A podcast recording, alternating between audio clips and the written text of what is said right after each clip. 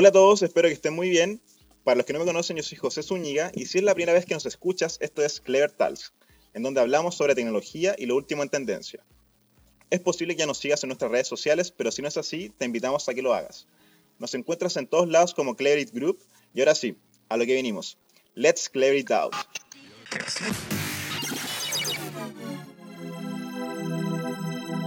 Let's clever it out. This is Clever Talks podcast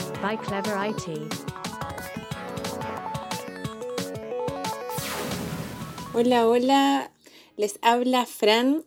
Hoy estoy con José y tenemos el placer de estar a punto de conversar con un referente de la ciberseguridad en Chile. Este es un tema que personalmente me apasiona, pero no tanto como nuestro invitado. Y por eso hoy, em, para llenarnos de conocimiento, está eh, Fabián Rodríguez, fundador y CEO de Camel Secure. Anteriormente trabajó como líder de seguridad de la información de empresas como Transmag y WOM. Fabián ayuda a las empresas a identificar y reducir sus vulnerabilidades y tiene mucho que contarnos hoy. Hola Fabián, ¿cómo estás? Hola, Fabián. Hola Francisca. Hola, ¿cómo están? Eh, oye, un gusto eh, estar con ustedes. Muchas gracias por haberme invitado y a ver si podemos hacer un, un, un pequeño aporte a, esto de la ciberseguridad que a veces es como bien críptico y cuesta entenderlo. Y bueno, una de las cosas que nosotros hacemos en Camel Secure es humanizar un poco esto y permitir que la gente normal, común y corriente como todos nosotros entienda lo que está pasando y, y, y en base a eso tener una conversación un poquito más normal. Y Fabián, eh, Cuéntanos, Fabián, eh, ¿cómo llegaste al rubro de la ciberseguridad? Mm, bueno, yo trabajaba en desarrollo de sistemas en una, en una empresa de, de desarrollo y me, me, fui a trabajar a Telefónica, eh, a Movistar en ese tiempo.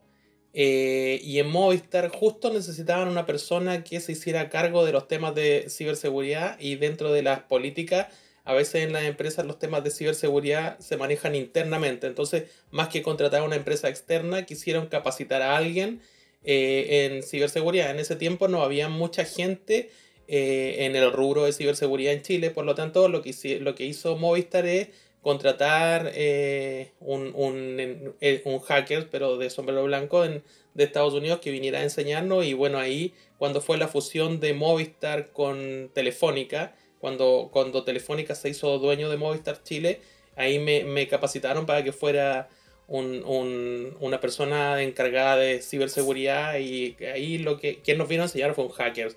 Y el hacker nos enseñaba, bueno, cómo lo hacían para hackear distintas cosas y ahí nosotros aprendimos desde cómo hackear, evitar que hackearan y, y ahí empecé, empecé desarrollando cosas de ciberseguridad y ahí seguí, seguí, seguí adelante y después esto, esto terminó en una en una empresa de desarrollo de software de ciberseguridad. Qué entretenido. Sí. Y cuéntanos, Fabián, eh, ¿cómo nació Camel?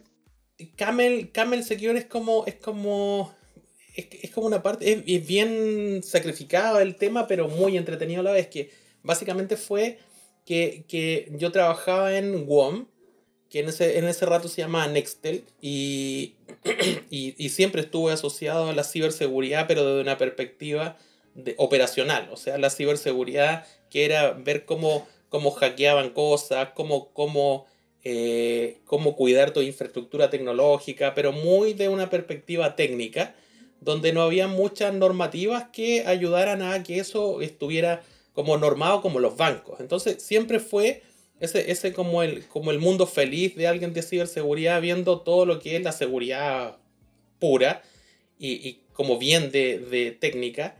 Pero por un mejor sueldo, por un, por un cambio, me fui a trabajar a una empresa bancaria.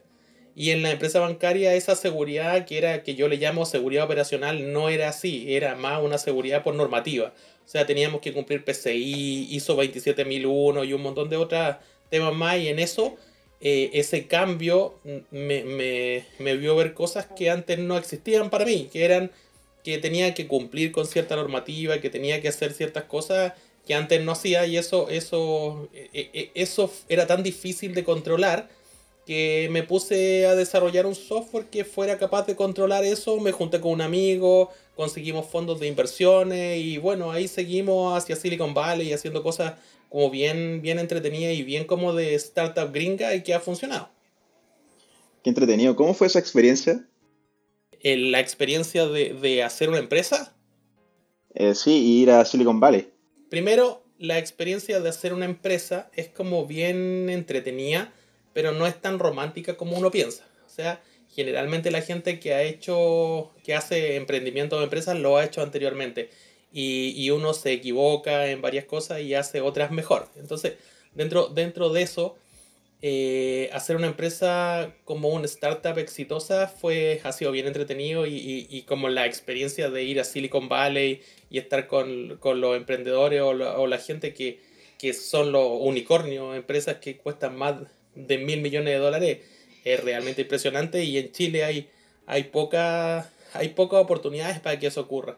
Hoy día estamos, estamos como creciendo con, el, con todo el tema del emprendimiento y, y startup en Chile, pero igual todavía estamos súper lejos de lo que podría ser un Estados Unidos, eh, estamos súper lejos de lo que podría ser una Europa, e incluso estamos bien lejos de lo que hace un, un, un Latinoamérica, ¿sí? Brasil está mucho más cerca, Argentina está mucho más cerca. Nosotros somos un país chiquitito y tampoco, tampoco es hoy día Hoy día es muy fuerte, no está muy fuerte eso, pero, pero estamos creciendo. Sí, súper. Fabián, una, bueno, para entrar así como ya en materia, ¿nos podrías explicar a todos los que nos están escuchando eh, qué es la ciberseguridad? Porque es un concepto que está durante lo medio vivo, durante no sabe muy bien lo que significa. ¿Nos podrías dar como en detalle lo que es eso? Mira, imagínate el tema de la ciberseguridad como, guardando las proporciones, por supuesto, como la medicina. Porque es como la medicina, porque es típico que, que, preguntan a la gente de ciberseguridad que sabe de algo. Esto es igual que los médicos. Los médicos, hay médicos generales y hay gente de seguridad que es como más general. Pero en los ambientes de ciberseguridad hay varias vertientes. Hay, hay gente de ciberseguridad de redes y ellos lo que ven es la comunicación y la seguridad que hay entre las redes. Hay otra gente de seguridad que es gente de seguridad en desarrollo de software que ellos ven la seguridad y cómo, cómo puede afectar eso el desarrollo de software. Y hay varias vertientes, incluso hay algunas tan específicas en Estados Unidos que es, este es el hacker, por ejemplo, que se dedica a redes Wi-Fi. Este es el otro que se dedica a desarrollo. Entonces es tan específico que cuando alguien te dice que sabes de seguridad, esto es gigante. Entonces, la ciberseguridad es como lo que engloba todas estas distintas vertientes para hacer algo en común. Es, es, es, es algo como, como, lo ves, es como hay de todo. O sea, no es, no es que uno vaya a estudiar ciberseguridad y estudie todo, porque es imposible. Entonces, generalmente, o sea, cuando somos específicos, como en Estados Unidos, que es como, como un foco que hay que mirar, Allá no hay una persona especialista en todo, sino que tú cuando quieres contratar a alguien, contratas a una empresa que sea eh, especialista en ciberseguridad de desarrollo de software. Y ese es el personaje que viene, ve cómo está tu, tu, desarrollo, si está seguro, si no está seguro, te ayuda a programarlo, hay muchas cosas. Entonces, cuando, cuando hay un gran hackeo, tenemos que ver por dónde entraron. Y dependiendo de por dónde entraron, eres la especialización que tenían y así ir e ir excavando hasta que lo puedan encontrar. Súper, súper bueno. Muchas gracias por esa aclaración. Ahí tengo una duda. Eh, ¿esto, ¿Esto tú crees que va, va, a ir aumentando en el tiempo como las cantidades de especializaciones que existen? O sea, piensa lo siguiente. Eh, si hablamos de que es como el pilar fundamental de, de, de por dónde entran o vulneran los sistemas, existen los temas que se llaman vulnerabilidades. Y las vulnerabilidades son de distintos tipos. Hay vulnerabilidades de infraestructura, hay gente que se mete por los servidores, hay vulnerabilidades de software, hay distintos tipos de vulnerabilidades. Imagina lo siguiente, solo el 2019 salieron alrededor de 16.000 nuevas vulnerabilidades en, en el aspecto general. Entonces, piensa en 16.000 vulnerabilidades y esas se suman quizá a las 15.000 que encontraba el año anterior, 10.000 que encontraba el año anterior y así sucesivamente. Entonces estáis hablando de un universo más o menos que podemos estar manejando el estándar de unos 20.000, 30.000 vulnerabilidades disponibles. De esas 30.000 vulnerabilidades disponibles hay de todo lo que se te ocurra. ¿sí? Entonces, si tú te quieres especializar en algún tipo de hallazgos de vulnerabilidad, es infinito. Imagínate que yo tengo eh, conocidos que, que trabajan eh, buscando vulnerabilidades de plataformas de redes marca X. Otros que tra- trabajan buscando vulnerabilidades de también plataformas de redes, pero de otra marca. O sea, hay especialistas en buscar vulnerabilidades de cada ambiente nuevo que existe. Y también, piensa esto, ¿cuántos desarrollos de software se hacen en el mundo versus todas las vulnerabilidades que están dejando disponibles todos esos desarrollos? Sí, y Fabián, tengo también una, una, duda también. em, ¿Qué tipo de vulnerabilidades son las que considera más críticas hoy en día? Mira, las vulnerabilidades de tipo infraestructura, que son las que estábamos todos acostumbrados, ya están más o menos resueltas por distintos, distintos métodos o distintas infraestructuras que uno compra. Eh, hoy día lo que más eh, lo que más se está viendo es las vulnerabilidades que dependen de las personas, el factor humano, el último escalón. Y ahí está ese factor humano que, que es, que es muy difícil de controlar. Porque ¿cómo le puedes decir a alguien que no abra un correo que dice te ganaste un millón de dólares? Claro, es difícil. Es difícil. Entonces, esas son las vulnerabilidades que tienen que ver con los, los típicos phishing o, o- cuando te hacen abrir un, un mensaje que tú no conoces y, ahí te encriptan el computador y te piden rescate o, o- o se mete un troyano y se apodera de tu red. Todo eso hoy día tiene que ver mucho de cómo te están engañando y cómo tiene que ver con la ingeniería social. Y la ingeniería social eh, habla de eso, habla cómo, cómo tienen que hacer para decirte ciertas cosas, para que tú caigas en el anzuelo, te pesquen y bueno, ahí vulneren tu, tu computador, que es la puerta de entrada a la red en la cual tú estás trabajando y ahí pueden vulnerar tu red completa y hacer que la gente esté obligada, en algunos casos, a pagar rescate. Buena. Fabián, y ahí siguiendo lo que tú estabas hablando, ¿qué tipo de, de, de cibercrimen o, o ataques cibernéticos existen y cuáles son los más usados hoy en día? Porque yo me di cuenta que cuando partió todo esto de la, de la pandemia y estar en cuarentena, em- aumentó como la cantidad de, de estafas bancarias, lo- los sitios de, de Banco Estado duplicados, como que aumentó en, en medida que se notó, se notó eso. Sí, el- lo que está pasando es que somos, somos un poco más conscientes de lo que está ocurriendo. No tiene mucho que ver con que haya muchos más ataques, sino que estamos siendo más conscientes porque estamos más en el computador y, y además que todo el mundo tiene más tiempo. O sea, más tiempo estar metido en el computador, a eso me refiero. Entonces, aumentaron, eso sí, los ataques a hospitales, a, gente que está metida con el ambiente, con, el, con lo que está ocurriendo con el COVID-19. Y, lo que más hemos visto que ha aumentado son los ataques de tipo ingeniería social, donde te engañan para que tú hagas algo y en base a cómo te engañan, bueno, ahí meten un troyano en tu infraestructura y eso permite hacerse que se hagan que se hagan dueños de tu infraestructura. Eso es terrible porque, porque al final uno hace clic en, en un correo electrónico o abriste una imagen o abriste un Excel o un Word o una planilla de cálculo y eso hace que por debajo se, se levante un virus y ese virus se, se, se come tu computador y, y incluso hay algunos troyanos que, que ni siquiera te das cuenta que existen, sino que están existiendo ahí en tu computador, están haciendo cosas, entregando información hacia afuera y tú ni siquiera eres consciente. Oh, sí, eso es eso es súper interesante lo que dice Fabián, que cuando están dentro de tu computador y ni siquiera se notan, ya es un nivel fuerte. Y te tengo otra pregunta, em, ¿qué opinas sobre el caso del Banco Estado? ¿Por qué crees que sucedió este tipo de ataque tan fuerte y que hayan cerrado los bancos, que ellos estaban preparados para este tipo de ataque? En general, eh, los bancos son las empresas que están más preparadas para, para repeler uno de estos tipos de, de ataques y no me cabe la duda de que el Banco Estado está preparado para esto. Pero tiene que ver mucho con eh, cuáles son las medidas que tienes para evitar que la información de una u otra forma salga de tu organización. ¿Qué me refiero con esto? Que si, si hay dos formas básicamente de protegerte frente a un ataque de estos. Si te proteges y logran de una u otra forma entrar, tú puedes cerrar la puerta, revisar lo que está ocurriendo y después abrir la puerta para estar totalmente seguro de lo que ocurrió. No, no, no se liberó información hacia afuera.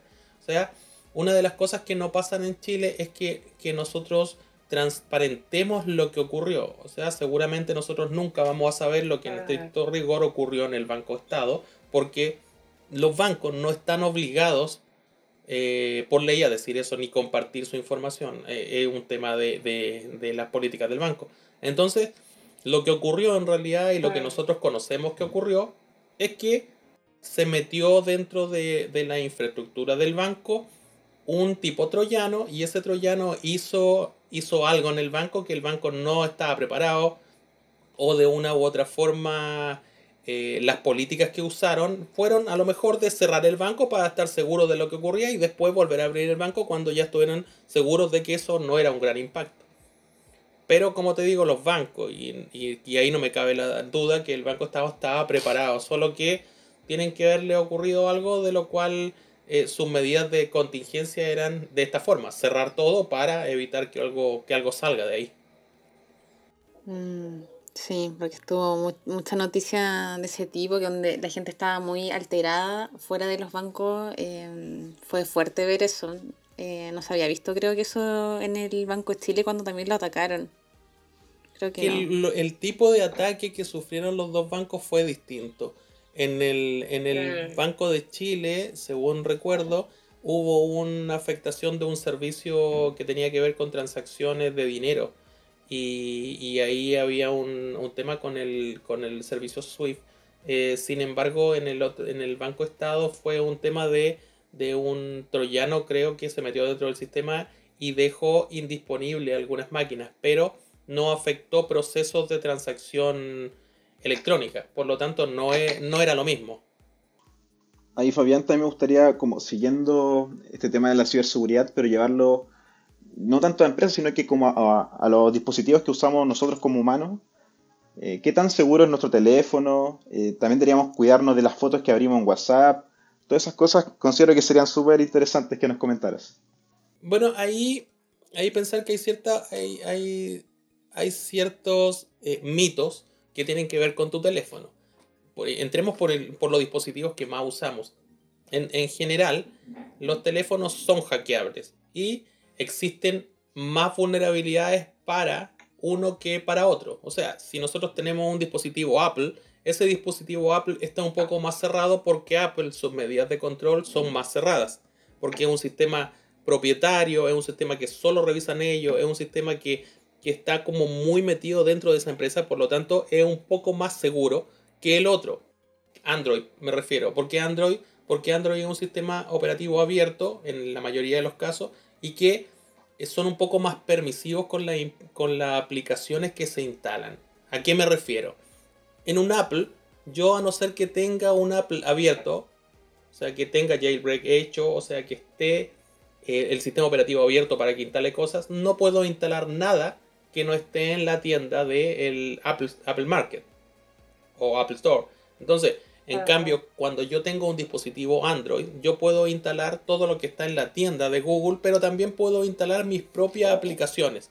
Y esas propias aplicaciones las, son las que pueden venir con cosas. Entonces, existen muchas más vulnerabilidades o mucho más virus para Android que era para Apple. Pero no quiere decir que un sistema sea más seguro que el otro, sino que uno es un poco más abierto que el otro. Entonces, es terrible. O sea, no sé si vieron la, la, la serie, un, como un documental que están dando que se llama, creo que algo de las redes sociales. O sea... Eh, ¿De Social Dilemma? Es terrible, o sea, es terrible. Sí, sí. Sí. Y, terrible. Terrible porque yo estoy con mi teléfono, de repente estoy en una reunión o algo y mi teléfono en base a algo que estoy hablando despierta y me dice, no, si yo pienso esto o estoy buscando esto otro. Entonces, oye, ¿qué es lo que, qué es lo que pasa? El teléfono está escuchándote todo el día y, y responde a lo que tú le estás diciendo. Entonces, imagínate cómo te está escuchando tu teléfono y tiene que ver cómo administran esa información. Y cómo administran esa información tiene que ver también cómo pueden vulnerar todo esto. Así que está, no, a, a, nivel de cómo pueden vulnerarnos, a nivel de lo que conocen. Y eso, ¿por qué les digo esto? Que, que tiene que ver también con la, con la seguridad. Porque en base al conocimiento que tengan de nosotros, es cómo nos pueden hacer caer en alguna trampa. Por ejemplo, yo sé que a la Fran le gustan mucho los animalitos. Entonces, y seguramente... sí. seguramente, Fran, eh, tu, tu, tu, tus redes sociales, tu comunicación, todos entienden que te gustan mucho los animalitos.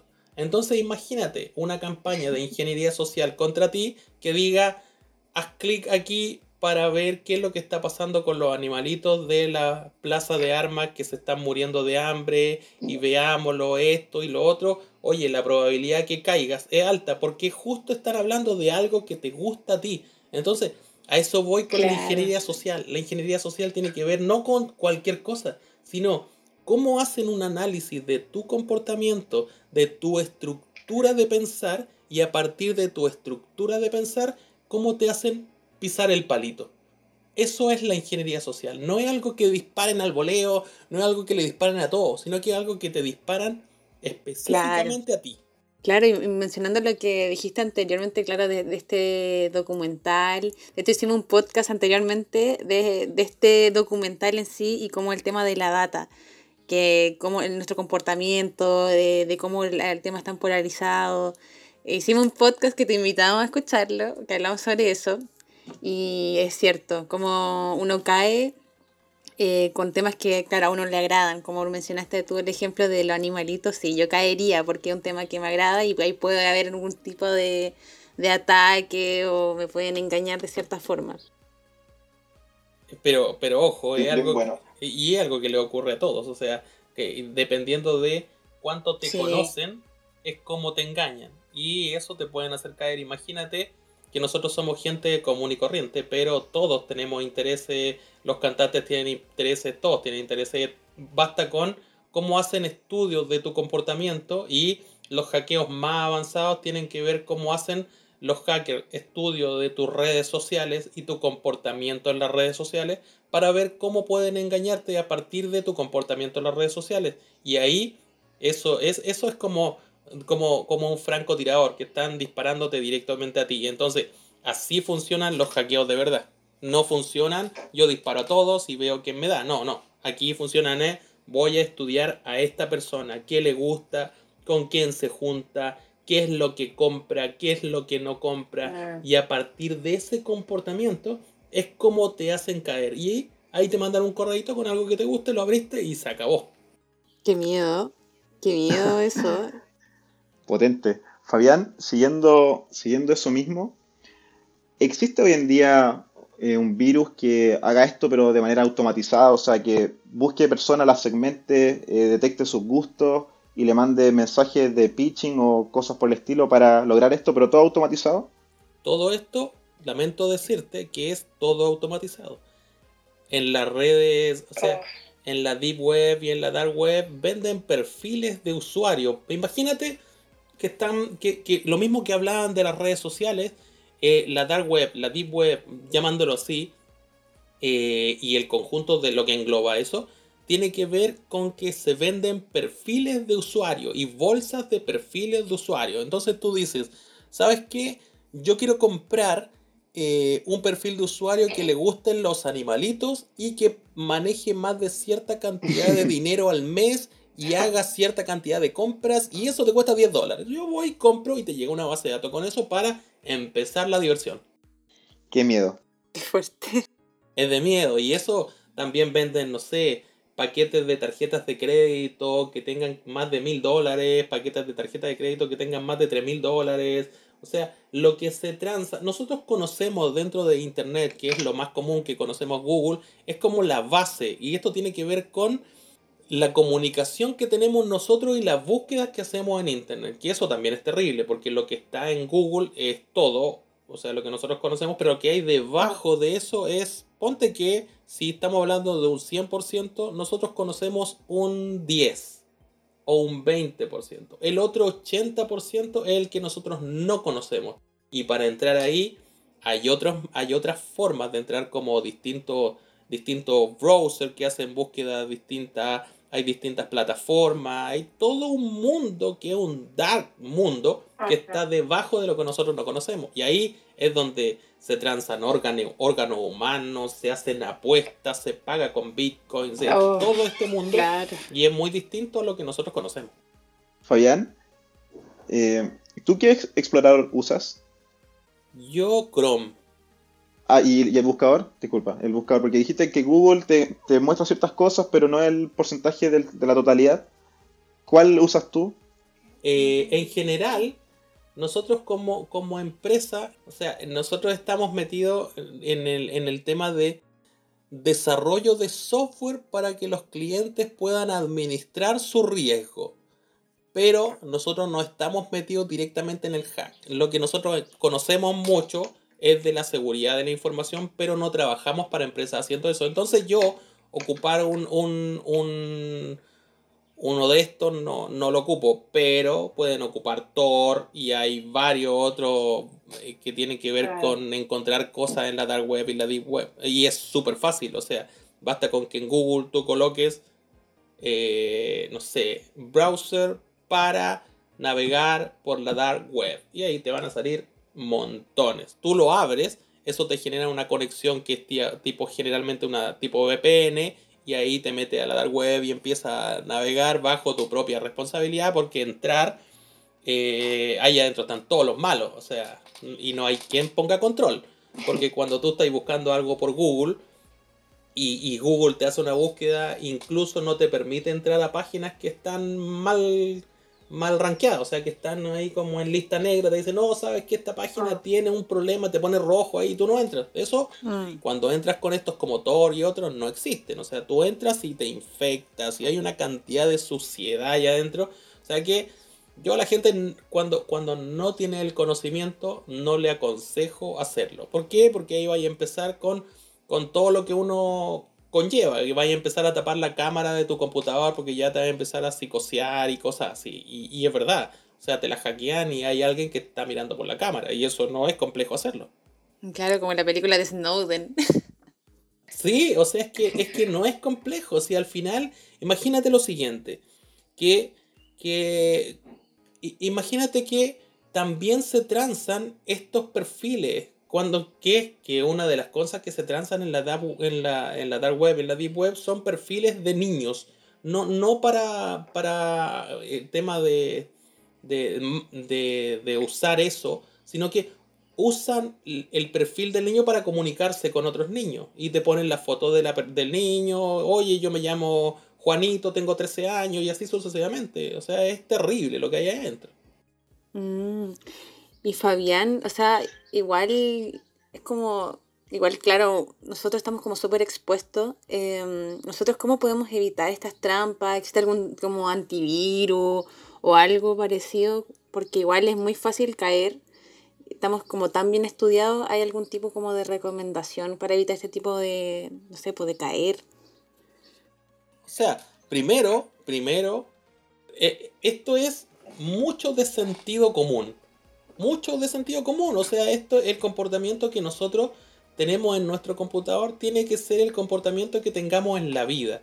O sea, si tú, si es de noche, eh, no, eh, no sé, si es de noche, un sábado, tú no te vayas a ir a pasear a algunos lugares porque uno sabe que es peligroso. Bueno, la misma, el mismo comportamiento tenemos que tener eh, con nuestro computador. O sea, nosotros tampoco andamos con nuestra tarjeta de crédito eh, mostrándola por todos lados.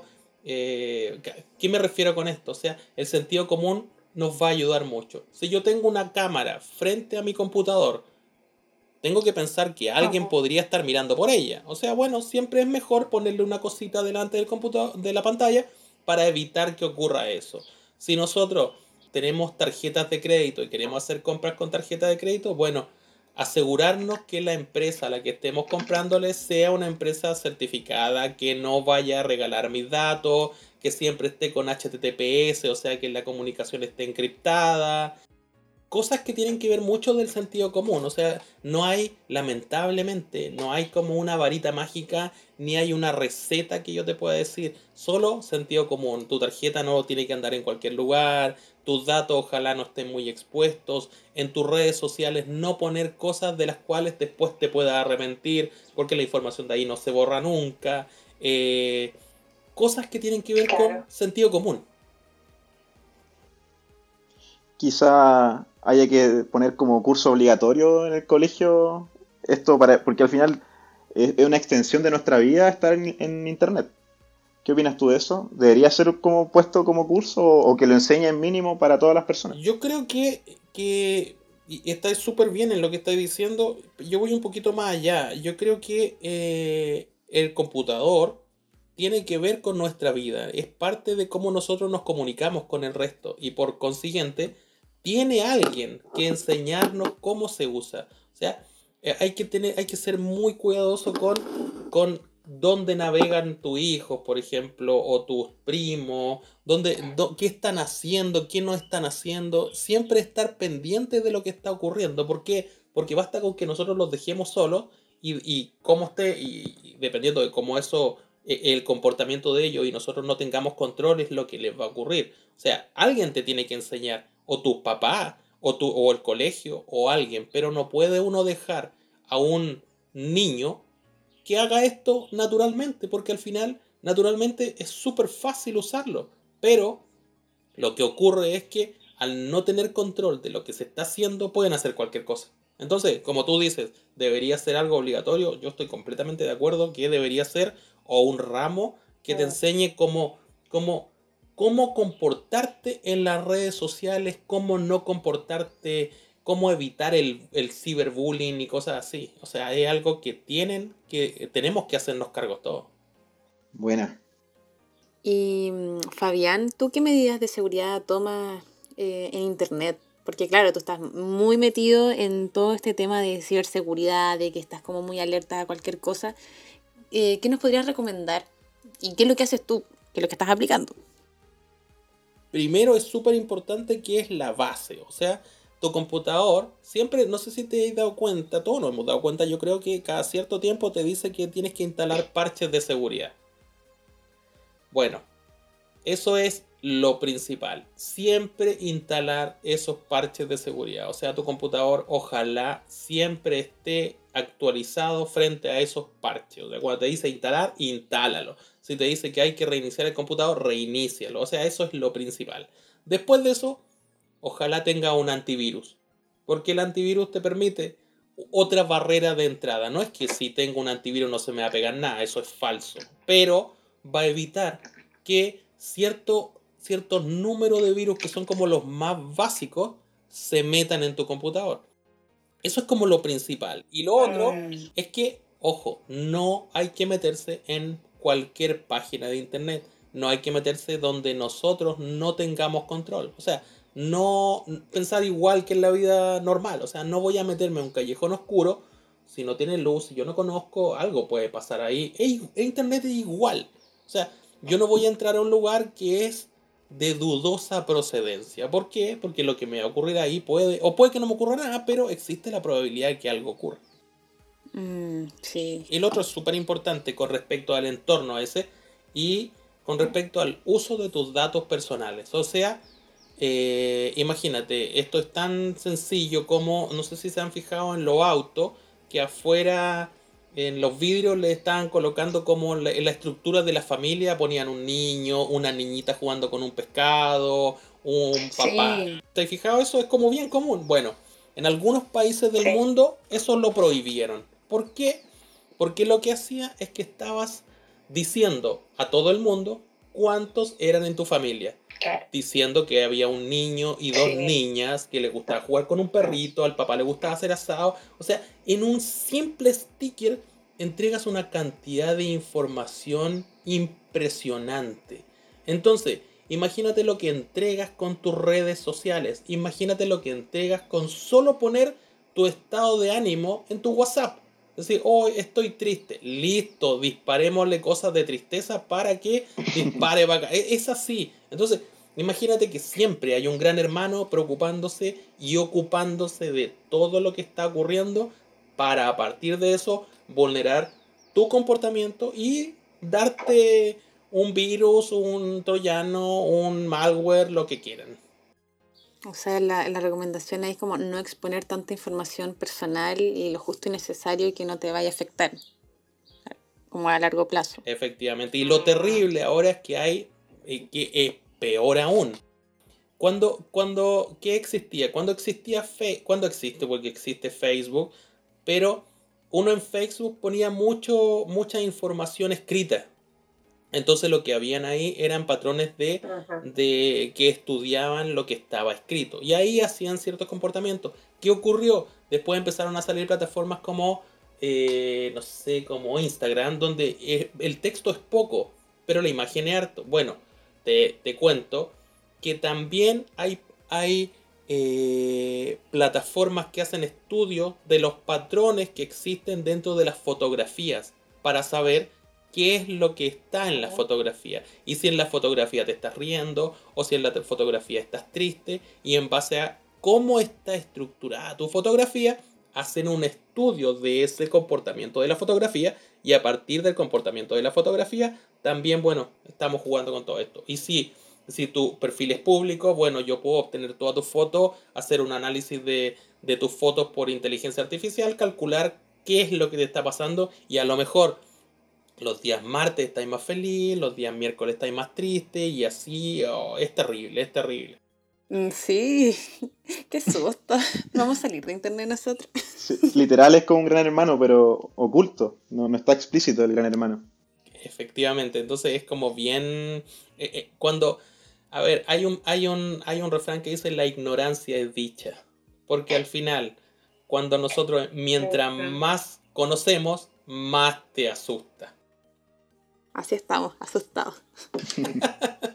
La idea no es asustarse, la idea es eh, tener conciencia de lo que está pasando y en base a la conciencia comportarnos como en la vida real. Si no es muy distinto, si al final lo que ocurre es que lamentablemente uno confunde el, el ciberespacio con otra instancia como que de la vida que no tiene consecuencia. Y eso es lo terrible, porque el ciberespacio es igual que la vida real. Y como es igual, tenemos que tomar los mismos resguardos. Y al final, oye, tú no vayas a tener una cámara puesta en internet en tu pieza.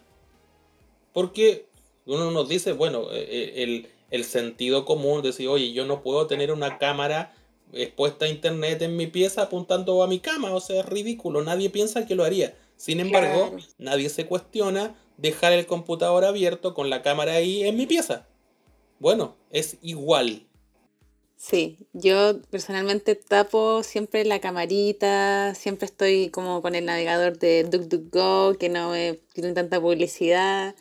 Igual estoy como alerta en ese sentido, pero igual es bueno como eh, que las personas también tomen esa conciencia de responsabilidad con sus datos, eh, no, no poner tanta información de su familia, de repente nos puede perjudicar a futuro. Siempre ser como precavido, esa es como la enseñanza de todo esto, ¿no? O sea, la gente eh, lamentablemente eh, no toma conciencia y al no tomar conciencia eso es lo que ocurre y tenemos que pensar que por más protegida que exista nuestra red, o sea, que, que, tenga todo, que tenga los firewall, que tenga los IPS, que tenga los IDS, que tenga todo cubierto, siempre, siempre va a haber una persona que pueda hacer clic en un correo no deseado. Entonces, eh, eh, tenemos que pensar que esto es la vida real y no porque esté en un computador, detrás de ese computador no hay otra persona. Siempre hay otra persona y lamentablemente esto es igual que los delincuentes. Y por eso no hay que confundir lo que es un hacker con lo que es un ciberdelincuente. Un hacker no es alguien malo, un hacker es un estudioso de la tecnología que está viendo eh, cómo hacer mejor Ajá. las cosas. En cambio, un ciberdelincuente es alguien que está buscando sacar un provecho de lo que está ocurriendo ahí. Ya, súper. Muchas gracias, Fabián, eh, por acompañarnos. Eh, te agradecemos mucho la- el tiempo, eh, tus conocimientos. Y te quería pedir que si nos das como un último consejo, ya así como muy rápido, para que las personas lo tomen así. Que se le grabe en el cerebro. Sí. Eh, eh, miren, eh, piensen que el ciberespacio es la vida real. Y con eso basta que usen su sentido común para que se comporten mejor. Si me dicen así como unos tips, bueno, tengan cuidado la información que comparten. Después, no metan su información personal en cualquier lugar, sino que solo en lugares que ustedes entiendan que, que, eh, que son seguros. Y finalmente, piensen que Internet es para toda la vida. O sea, lo que publiquen ahí, ahí se va a quedar y nunca va a salir. Entonces, sean conscientes de lo que están publicando. Súper bueno, muchas gracias. Y Fabián, por favor, danos tus redes para que la gente te contacte, eh, sepan todo sobre ti.